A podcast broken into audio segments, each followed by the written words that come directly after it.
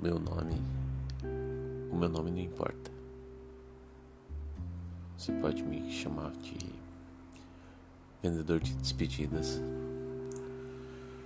Eu não sei muito sobre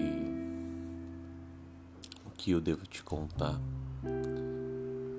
Eu sei que as pessoas têm muitas teorias sobre mim.